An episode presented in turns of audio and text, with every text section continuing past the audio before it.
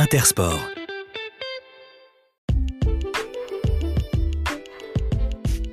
Bonjour à tous et bienvenue dans le podcast Engagé Sport par Intersport.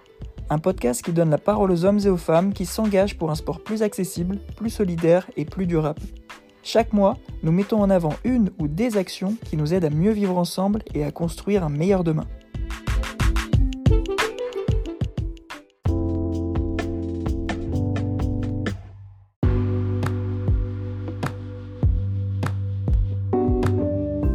Bonjour à toutes et à tous et bienvenue sur ce nouvel épisode du podcast Engagé Sport. Je suis Mathieu Guergen, Content Manager chez Intersport France. Pour ce troisième épisode, j'ai le plaisir d'accueillir Yannick, le responsable de rayon cycle dans le magasin Intersport de l'île d'Abo en Isère. Chez Intersport, nous agissons depuis plus de 30 ans pour aider les Français à réparer plutôt qu'à jeter. C'est pourquoi nous avons aujourd'hui choisi de donner la parole à Yannick pour qu'il nous explique son quotidien en magasin pour prolonger la vie des produits dans nos ateliers. Bonne écoute Bonjour Yannick, je suis heureux de t'accueillir dans ce nouvel épisode du podcast Engagé Sport. Alors pour débuter, comment vas-tu? Ça va très très bien Mathieu. Bonjour à tous. Bonjour. Alors est-ce que tu peux te présenter en quelques mots et nous parler de ton rôle au sein du magasin Intersport de l'île d'Abo? Alors je suis euh, responsable donc du rayon cycle euh, Intersport à l'île d'Abo depuis 2003. Euh, le magasin a, le rayon a bien progressé depuis toutes ces années, un peu plus euh, ces dernières années parce qu'il y a une évolution du cycle qui est quand même majeur. Euh, je suis un, au départ un électricien de formation, où j'ai exercé pendant 15 ans, et puis après je suis allé à Pau, au CNPC de Pau, pour faire une formation de responsable de rayon cycle. Euh, et ça s'est très très bien passé. Et justement, cette reconversion, comment ça s'est déroulé entre euh, l'arrêt de ton ancien métier et la transition et l'arrivée dans, ton, dans le magasin sur ce nouveau rôle? J'avais trouvé la formation qui me convenait. Euh, de qualité. Euh, c'est vraiment ce que je recherchais. Au départ, euh, bah, la vente, euh, c'était pas mon, c'était pas mon métier, mais il y avait beaucoup de, de, de, facettes à la formation, que ce soit de la compta, de la gestion, de la vente, du marketing, des analyses techniques, techniques. et du coup, ça m'a beaucoup plu. Ça m'a beaucoup plu d'aller justement après arriver en magasin, de voir les demandes, d'aller chercher les demandes, les besoins des clients et de pouvoir les satisfaire aussi bien sur le moment que lors des achats et lors des présentations au magasin. Et, tu, tu l'as un peu répondu, mais qu'est-ce qui te qu'est-ce qui te plaît le plus finalement dans ce métier aujourd'hui au contact des clients sur euh, cette partie cycle, etc. Ah, c'est les demandes des clients qui sont toujours différentes. À chaque client, on peut lui vendre le, le même vélo que le client d'avant. La demande va être différente. Les besoins sont vraiment différents et, euh, et ça change très très très rapidement, de plus en plus rapidement.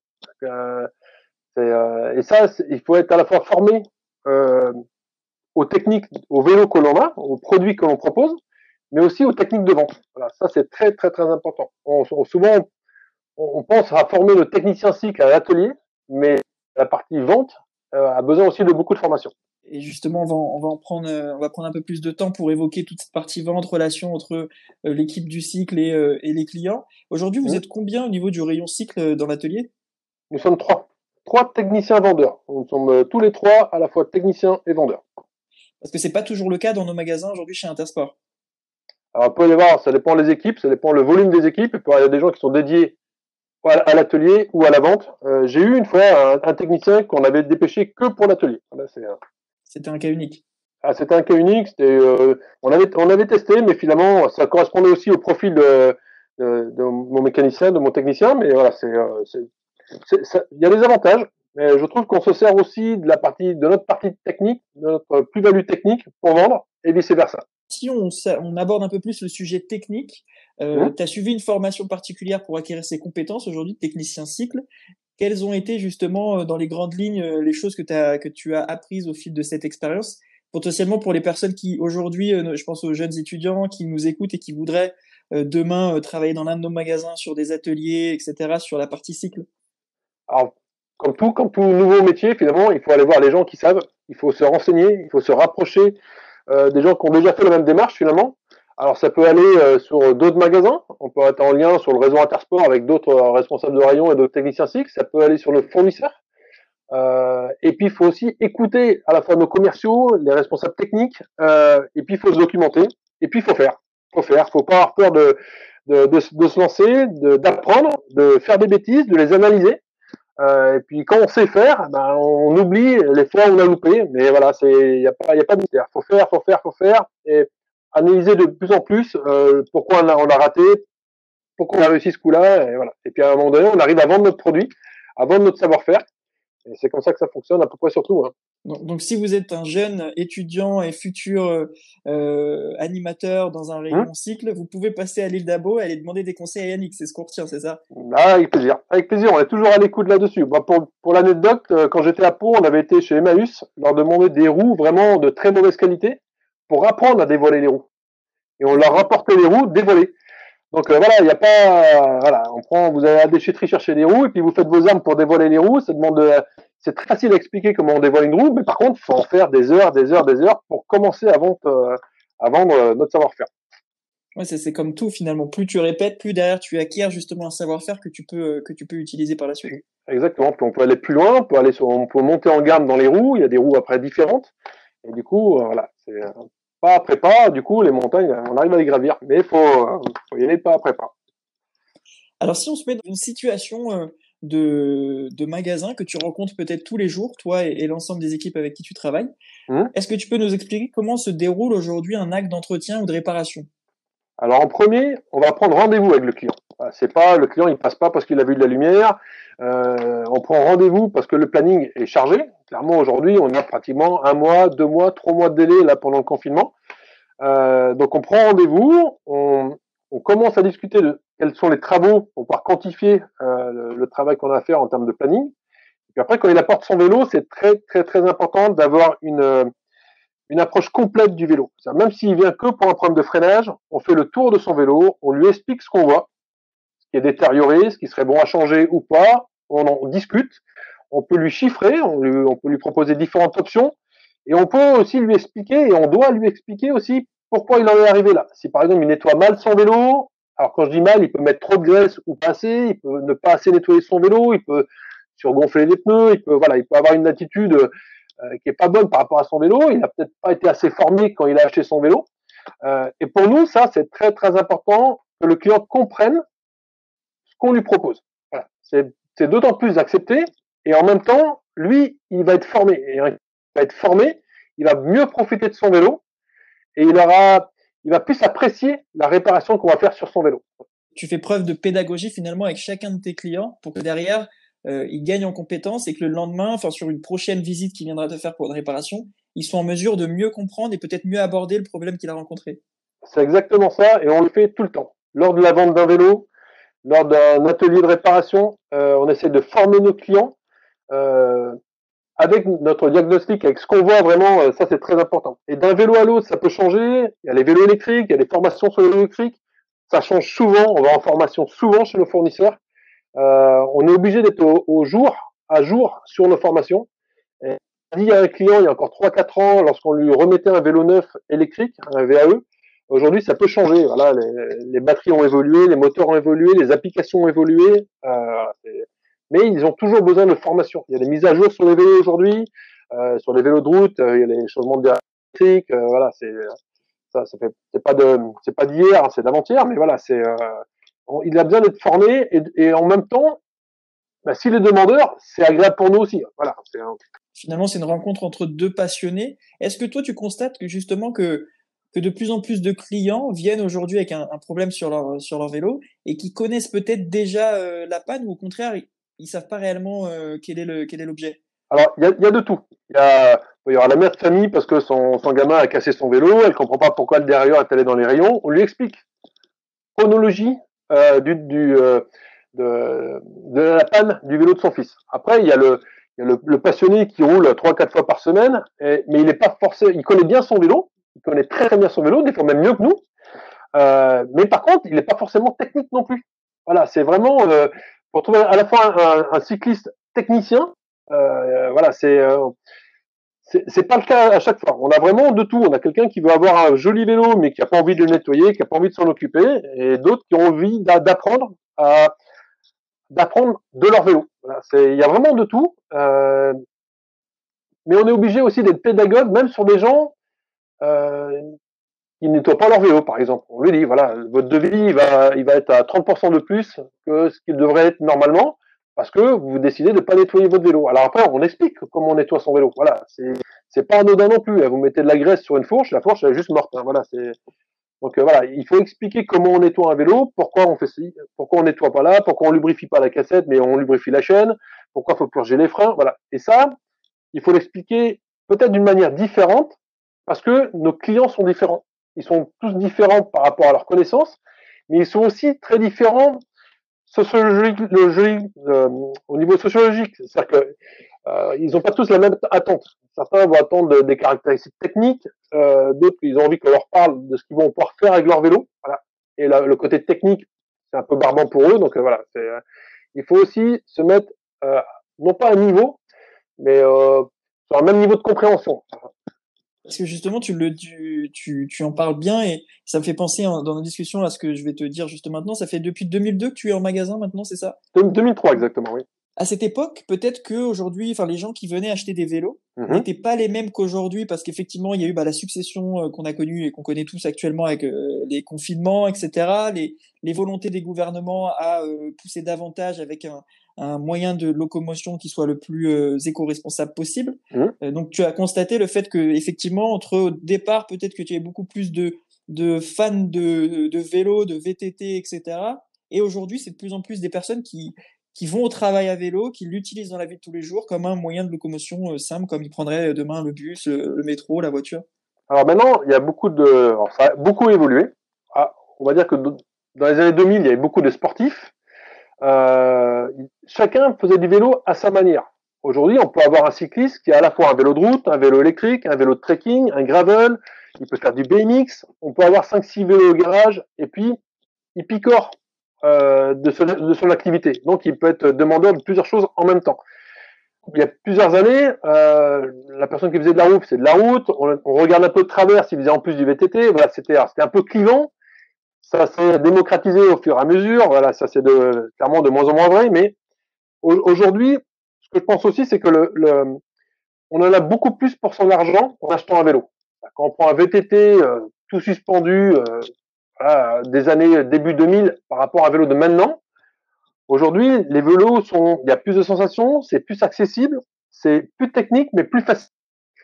Euh, et du coup, euh, ça s'adresse aussi à des gens différents. Tout le monde aujourd'hui peut, par exemple, se mettre au vélo électrique, ça c'est certain.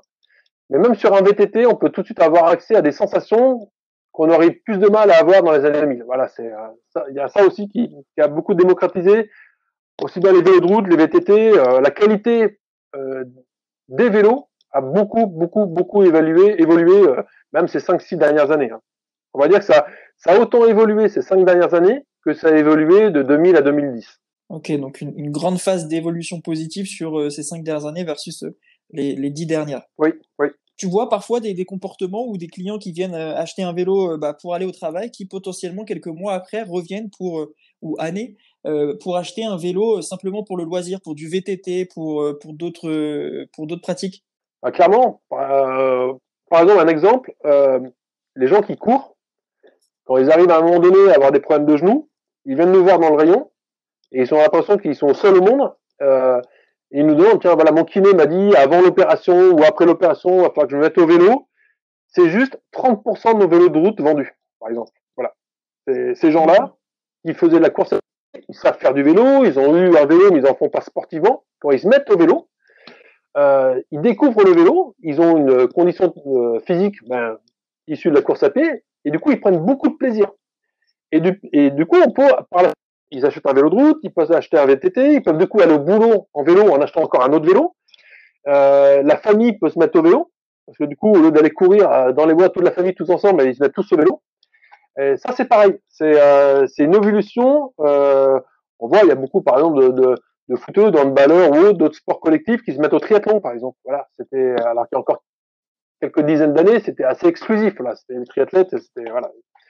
Aujourd'hui, tous les sports cyclistes sont vraiment ouverts à tout le monde, euh, de par la facilité euh, qu'on peut avoir aussi en couple, en famille. Ça aussi, c'est important. Je me sens très concerné par ce que tu dis parce que je suis à la base un, un footeux mmh. et euh, de plus en plus en avançant dans l'âge, je me suis mis à la course à pied, euh, au vélo. Demain, je réfléchis à potentiellement allier euh, ces activités, course à pied, vélo et pourquoi pas natation pour euh, pour d'autres pratiques. Donc euh, effectivement, je, je, me sens concerné par ce que tu dis. C'est exactement ça, oui.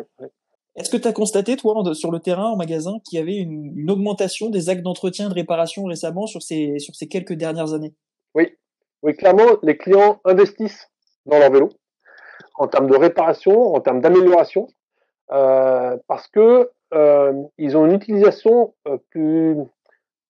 On roule plus souvent, on roule plus longtemps, on roule toute l'année. On fait un peu moins de ski. Cette année, ça a été un peu râpé. Hein. Euh, et du coup, le fait d'investir dans son vélo pour le garder en bon état, ça correspond aussi au temps passé les week-ends, la semaine sur son vélo. Et du coup, on y fait un peu plus attention et on investit un peu plus dans le vélo et les entretiens vont aussi avec. Et s'ils sont formés lors de l'achat du vélo, bah, ils savent qu'il va falloir réparer les fourches, les réviser. Euh, voilà, la partie électrique, c'est pareil. Sur des vélos électriques aujourd'hui, on roule plus souvent, on roule plus longtemps, on roule en couple. Euh, mais très facilement, il fait froid, il fait chaud, il n'y a pas beaucoup d'excuses pour pas aller rouler en vélo électrique. Hein. Voilà, on a trop mangé, pas assez dormi, on va rouler. Hein. Donc euh, euh aujourd'hui, voilà, c'est et du coup, on use. Les vélos sont très puissants. On fait très peu de plats parce que c'est vite embêtant. On va tout de suite dans les montagnes, dans les collines. Donc tout paraît facile, tout paraît accessible et à toute la famille. Et pour un sport d'endurance, par exemple, le vélo électrique, ça permet euh, de rouler ensemble à la même vitesse avec des niveaux non pas sportifs mais des, des envies sportives différentes. Un peu comme du ski alpin finalement. Souvent on me dit que le vélo électrique c'est pas forcément sportif c'est au moins aussi sportif que le ski alpin où on monte en télésiège et puis arrive en haut, on se laisse glisser. Bah, on peut faire du ski alpin pendant 5 heures dans la journée, cool. Et puis on peut descendre deux fois la descente de Belvarde à Val d'Isère et arriver en bas, plus d'abdominaux et plus de fesses. Voilà, c'est c'est un peu ça aussi le vélo électrique. Ça dépend de l'engagement qu'on a dans la pente et dans la montée. Et ça permet de faire euh, en couple, en ami. Euh, on n'a pas beaucoup de freins pour pas aller rouler. Et du coup, bah, le temps passé sur son vélo, on est obligé d'entretenir et d'investir son vélo à l'entretien et, en réparation, en nettoyage. Euh, voilà. Tu, peux nous donner une idée justement sur euh, si par exemple moi j'utilise mon vélo au quotidien pour aller travailler, mmh. peut-être 10 km par jour aller-retour. Euh, combien de fois je vais peut-être devoir me présenter euh, dans le magasin aujourd'hui euh, auprès de toi pour entretenir ou potentiellement réparer mon vélo sur une année? Alors déjà, la façon que tu vas avoir d'entretenir ton vélo, de le nettoyer, de le lubrifier, ça compte au moins pour 50% dans le, les devis futurs de ton lot. C'est-à-dire que c'est encore plus pour les gens qui vont travailler, parce que clairement, bah, 10 km le matin, 10 km le soir, c'est déjà une belle distance, mais tu vas pas te mettre à nettoyer pendant une demi-heure ton vélo. Donc tu vas dire, bah, je vais le faire une fois par semaine, et puis au bout de 3-4 semaines, tu vas dire, bah, je vais le faire tous les 15 jours, et puis au bout de deux mois, tu vas dire, bah, je vais le faire tous les mois. Et du coup, ton vélo, il va se dégrader petit à petit. Par rapport à la veille, il n'aura pas changé énormément, mais au bout de 3-4 mois, c'est pratiquement les vélos qui se détériorent le plus parce que on nettoie pas, on lubrifie pas correctement, et souvent, euh, c'est des pannes un peu, euh, les gens qui vont travailler en vélo, leur vélo ont des pannes un peu, euh, comment on, on peut rouler avec des, des chaînes, des cassettes, des disques, des plaquettes fortement usées. Du coup, la façon qu'on a d'entretenir, de lubrifier, de nettoyer son vélo a une forte incidence sur le coût d'entretien du vélo. Quelqu'un qui utilise son vélo, par exemple, il fait 50 km le dimanche matin et qui en refait encore 40 km la semaine, il, il, va nettoyer son vélo à chaque sortie pratiquement. S'il sait le faire, son vélo il va être entretenu à neuf pratiquement tout le temps. Et du coup, c'est deux, deux cyclistes avec des pratiques kilométriques pratiquement identiques. Mais par contre, en termes de nettoyage et d'entretien, alors on est tous différents, mais souvent, les gens qui vont travailler en vélo, il leur faut des vélos non pas basiques, non pas rustiques, euh, mais on leur fait comprendre que il y a bien un tiers ou 50% du devis qu'on est en train de leur faire euh, qui est conditionné par le non nettoyage du vélo. Mais qui aurait pu être anticipé avec un entretien ou peut-être une formation. C'est aussi ah ce besoin de formation-là auprès des clients. On en revient à chaque fois. À chaque fois qu'on donne un vélo neuf, à chaque fois qu'on récupère un vélo à l'atelier, on, on forme les clients. On forme les clients. C'est trop facile pour nous de leur dire, bah, il fallait faire ça, il fallait faire ça, il fallait faire ça. Euh, ils vont venir, mais il fallait me le dire. Donc, à nous, à nous, à chaque fois qu'on a l'occasion, de former le client sur, sur encore une fois, la, la, de ce qu'on voit sur son vélo, sur son, sur son état d'entretien de son vélo. Voilà, c'est pas euh, moi le jour où je passe, j'ai pas de voiture électrique. Le jour où je passe en voiture électrique, j'aimerais qu'on me forme. Voilà, c'est c'est le minimum, je pense. C'est vraiment c'est euh, c'est même compris dans le prix. L'accès à l'atelier, l'accès à la formation du technicien quand on achète un vélo est comprise dans le prix. Ça, c'est pas normal de pas l'avoir. Aujourd'hui, on parle d'un produit, mais c'est aussi un changement des comportements. Basculer, par exemple, pour, euh, pour cet exemple-là, de, de l'usage de la voiture au quotidien à un vélo, c'est un changement d'état d'esprit, un changement de comportement. Effectivement, ça sous-entend derrière qu'il y a des choses à apprendre, des choses à voir et, à intégrer pour que pour qu'effectivement, euh, lors de l'entretien, on, on ait compris vraiment tout ce qu'on ait besoin de faire pour que le, le produit en, en, soi puisse durer le plus longtemps possible. Je voulais revenir sur un point. Tu le disais, le, prix des vélos a considérablement baissé sur euh, ces dernières années. Aujourd'hui, euh, par exemple, sur, sur Intersport, on peut trouver euh, les premiers vélos adultes aux alentours d'un peu plus de 100 euros. Est-ce que ça incite pas non plus, selon toi, un maximum de personnes à se dire, bah tiens, au lieu de le réparer, je vais le jeter et en racheter un neuf? Alors, ça dépend de l'utilisation. Ça dépend le besoin. Voilà, c'est ça nous arrive sur des vélos à 300 euros, par exemple, euh, par exemple, sur un ado qui a roulé, il y a la roue, les pneus, les plaquettes de frein. Finalement, le coût d'entretien d'un vélo à 300 euros par rapport à un vélo à 1500 ou 3000 euros, il n'y a pas un gros écart. Que les plaquettes de frein, la chaîne, la cassette, les pneus, le coût de la main d'œuvre, euh, il n'y a pas une si grosse différence que ça. Du coup, un devis à 250 sur un vélo à 3000 euros, ah, si on fait un devis à 250 euros sur un vélo à 300, on peut se poser la question. Maintenant, encore une fois, euh, si c'est que les pièces d'usure qui sont à changer, on va les changer. On va les changer parce que changer de vélo, euh, bah déjà c'est son vélo. Souvent il y a un attachement à son vélo. Et puis, est-ce qu'il va trouver mieux en achetant neuf C'est pas dit. Voilà. Euh, après, pareil, on est aussi encore dans la formation, mais euh, on est aussi là pour faire durer les vélos aussi. Un vélo, tant qu'il peut rouler, qui encore une fois correspond à l'utilisation, il n'y a pas de raison de le changer. On change son vélo souvent. Le vélo qu'on a ne correspond plus quand on change d'utilisation. Soit on roule plus, soit on roule différemment, soit on a des exigences un petit peu différentes. Et là, ça vaut de changer son vélo. Alors après, il y a des problèmes techniques. Euh, on est passé ces dix dernières années de, en VTT de route 26 pouces à 27,5 à 29 et on est revenu 27, 29. Quelqu'un aujourd'hui qui a un très joli vélo, par exemple, euh, en 26 pouces, euh, on a du mal à trouver des fourches de qualité, des roues de qualité. il va être encore en triple plateau alors qu'on est tous en monoplateau devant. On le dit à un moment donné. On fait des devis sur des 26 pouces pour changer son vélo en monoplateau. Il y en a pour 500, 600 euros. On lui dit si le week-end prochain il casse sa fourche. Bon là, il faut se poser la bonne question. C'est-à-dire qu'on pas, on n'est pas en train de lui dire il faut changer le vélo. On lui dit est-ce que économiquement et techniquement ça vaut le coup d'investir aujourd'hui sur votre vélo? Si c'est pour se revoir dans six mois, euh, vous gardez vos 500 euros euh, de changement de vitesse pour passer en monoplateau sur un 26 pouces, et vous les investissez dans un prochain vélo. Voilà, c'est. Alors là, avec la pénurie qu'on a ces temps-ci de vélo, le discours est un peu plus tendu parce que du coup, on garde un peu plus ces vélos, mais c'est pas plus mal. C'est pas plus mal non plus. Voilà, c'est les gens ont envie de changer aussi. Et il y a des vélos qui vont bien depuis voilà, moi j'ai des vélos, j'ai mon BMX encore que j'avais quand j'avais 18 ans. Voilà, c'est ben, je pars en vacances encore avec. Quand j'ai pas envie d'en faire sportivement, je prends mon BMX. Il y a cette attache peut-être émotionnelle et t'as pas envie. Ah, de exactement. Il est le pneu est crevé. À chaque fois que je m'en sers, je change la chambre à air. Mais euh, voilà, quand je vais manger, euh, quand je vais sur la euh, plutôt pour mes vélos sportifs en carbone, eh ben, je prends mon BMX, je vais manger une glace avec. J'ai envie de sauter, d'aller à la plage avec, ça roule. J'ai mon vélo, voilà. Je le vendrai pas, celui-là. C'est voilà. J'avais un tandem, je l'ai vendu il y a pas longtemps non plus. Mais voilà, ça dépend de l'utilisation. Voilà, c'est tant que je m'en sers, je le garde. Comment, selon toi, justement, on inciterait, là tu l'as dit, aujourd'hui la, la, conjoncture est, est, complexe dans le sens où, euh, effectivement, il y a peu de vélos aujourd'hui disponibles, ou en tout cas moins qu'auparavant, donc forcément ça nous incite, utilisateurs, nous, à conserver nos, nos vélos actuels ou nos anciens vélos. Mais comment on pourrait inciter davantage euh, les Français à réparer davantage leur euh, cycle plutôt qu'à les jeter? On a des produits maintenant qui durent. Quand le produit, euh, on peut monter en gamme en, qualité de produit, par exemple. Voilà, un pneumatique qui va s'user trop rapidement euh, en fonction de l'utilisation, on peut monter en gamme, on peut trouver le pneumatique qui correspond. On prend quelqu'un qui va travailler en vélo, par exemple, qui a l'habitude d'acheter des pneus à 10 euros plutôt basiques.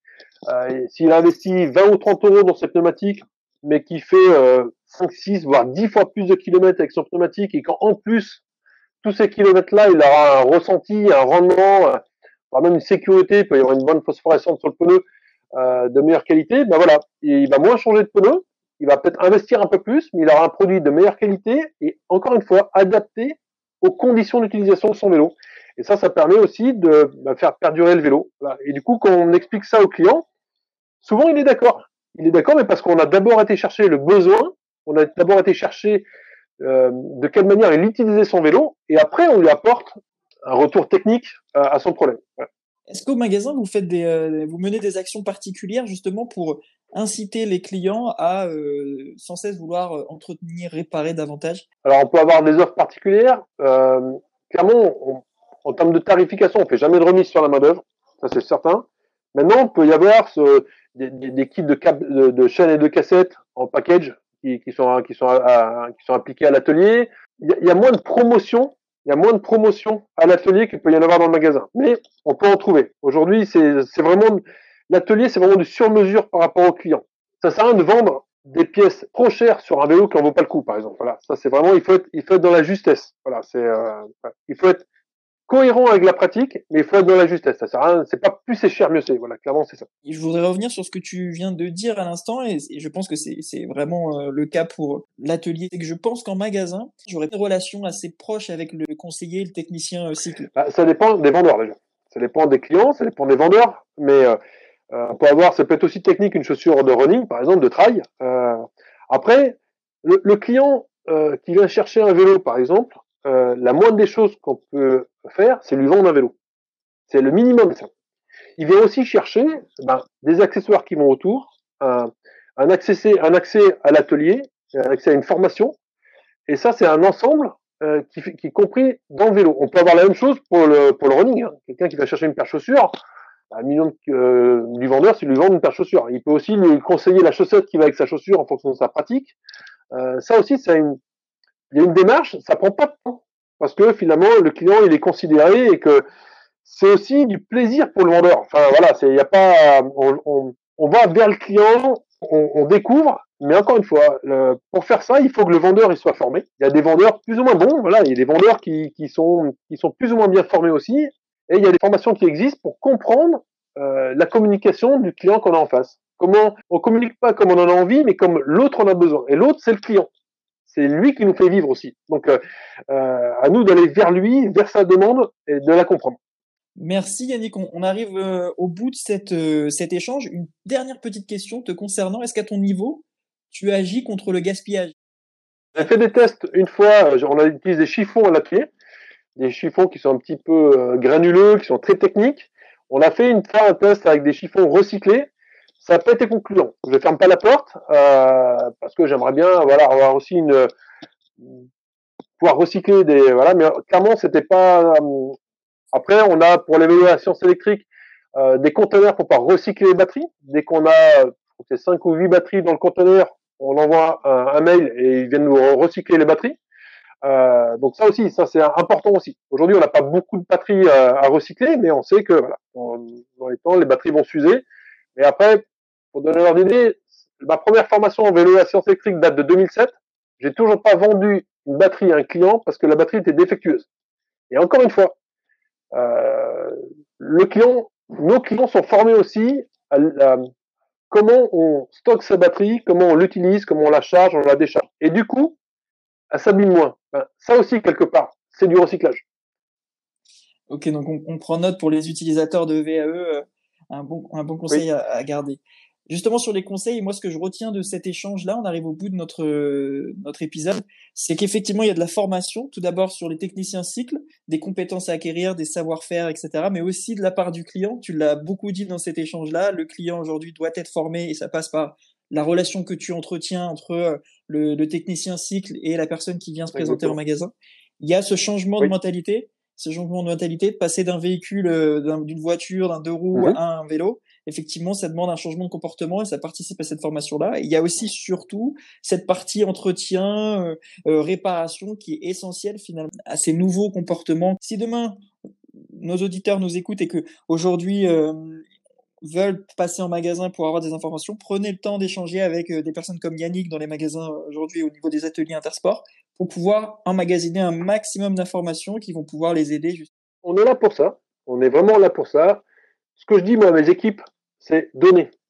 Il faut pas être avare. Il faut pas, il faut pas retenir l'information. Un, client qui est formé, il reviendra. Quand il, a un besoin, il faut qu'on soit dans sa liste de magasins et il faut qu'il vienne nous voir. Plus en donne, plus il reviendra. il faut qu'il soit satisfait euh, de l'échange qu'on peut avoir, même s'il n'achète rien. C'est-à-dire que voilà, à un moment donné, Le jour où il a besoin de changer son vélo, il viendra nous voir. Bah, on parle de satisfaction. Moi, j'étais très satisfait d'échanger avec toi, Yannick, sur ces, ces 30, euh, une trentaine Très de minutes. agréable, merci. Ah, moi aussi. On peut te retrouver, du coup, si, si vous avez l'occasion de passer à l'île d'Abo, je vous invite à aller faire un petit coucou à Yannick euh, et son équipe dans l'atelier, euh, l'atelier cycle. Vous pouvez nous dire aussi que vous avez écouté, ce sera toujours très agréable d'avoir ce retour-là. Eh bien, Yannick, je te souhaite une bonne journée et à bientôt. À bientôt Et Mathieu, bientôt. merci beaucoup. J'espère que vous avez apprécié cet épisode. On se retrouve bientôt pour un nouvel épisode du podcast Engagé Sport avec un ou une invitée engagée pour un sport plus accessible, plus solidaire et plus durable. D'ici là, n'hésitez pas à suivre Intersport sur les réseaux sociaux. À très vite!